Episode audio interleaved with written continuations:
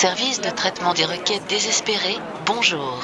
Requête numéro 19842. Quels monastères sont fréquentés par la jet set?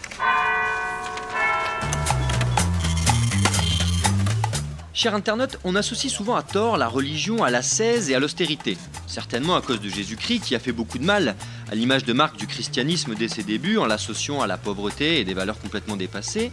Heureusement que le Vatican, depuis deux millénaires, grâce à son intervention divine et à ses détournements bancaires, est arrivé à redresser la barre et on associe désormais le catholicisme en particulier aux cathédrales gothiques, aux dorures baroques et aux orgies pédophiles et interraciales.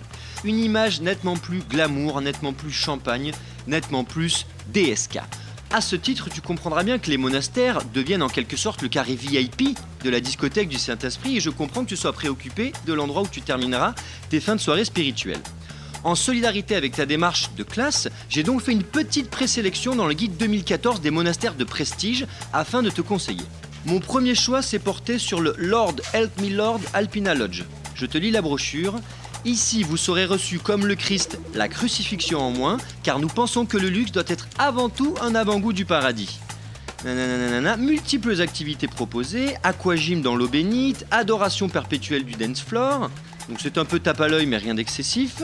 Sinon, dans un autre style, plus campagne, plus terroir, plus famille, il y a le monastère chambre d'hôte des frères du Trou, prêtre et cuisinier de macarons au Goemio.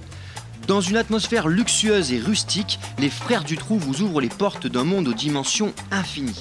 À pied, en vélo ou à cheval, vous rejoindrez forcément le paradis avec un pique-nique composé de produits du terroir sélectionnés par la maîtresse de maison que les frères se partagent.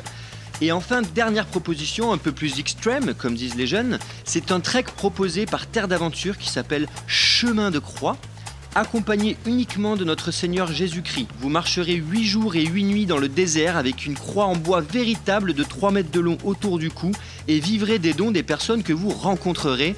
Un samaritain peut se cacher derrière n'importe quelle dune. Donc voilà, ce sont trois propositions différentes qui globalement sont entre 4000 et 6000 euros. Ça pique un peu au fond de la gorge, mais pour le paradis éternel, ça vaut le coup de faire chauffer sa CB. Si la salvation des âmes impies t'intéresse en général, je t'expliquerai la semaine prochaine comment exorciser un radis.